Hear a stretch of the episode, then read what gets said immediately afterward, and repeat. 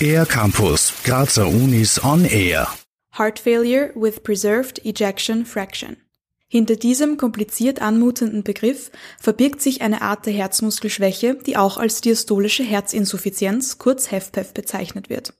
Dagegen haben Forschende nun eine neuartige Therapiemöglichkeit entwickelt. Simon Sedey von der klinischen Abteilung für Kardiologie an der Med-Uni Graz erklärt zunächst, warum diese Erkrankung so problematisch ist. Die Suche nach wirksamen HFpEF-Therapien war durch die heterogene Natur der Krankheit bisher erfolglos.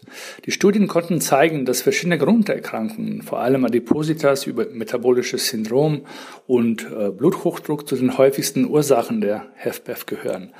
Außerdem ein Grund dafür, dass wir immer noch keine Therapie haben, ist, dass die Pathomechanismen, die zu HFpEF führen, äh, nicht genug erforscht sind. Diese sogenannten Wohlstandserkrankungen, wie zum Beispiel Übergewicht und Diabetes, kommen in der westlichen Welt immer häufiger vor.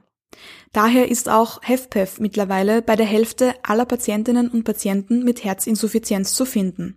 Die Erkrankung macht sich meistens als erstes durch eine starke Einschränkung der Leistungsfähigkeit bemerkbar. Das liegt daran, dass sich das linke Herzventrikel durch die Krankheit verändert und das Herz so weniger Schläge machen kann. Ein gesünderer Lebensstil würde helfen. Doch darauf umzusteigen schafft längst nicht jeder bzw. jede. Daher sucht die Wissenschaft andere Wege, erklärt Simon Sedey. Also wir alle wissen, wie schwer implementierbar Kalorienrestriktion ist auf Gesamtpopulationen. Daher gab es schon jetzt lange Versuche, Substanzen zu finden, die äh, diese Effekte, biochemische Effekte von Fasten nachahmen, die ähnliche Effekte dann auch auslösen.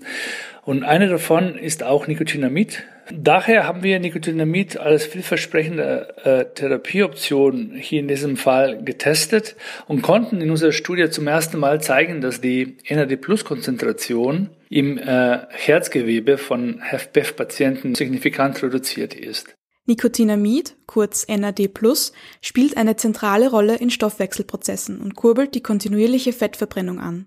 Forschende haben festgestellt, dass sich Nicotinamid nicht nur auf das Herz, sondern auch auf die Wiederherstellung von peripheren Organen und Skelettmuskeln positiv auswirkt.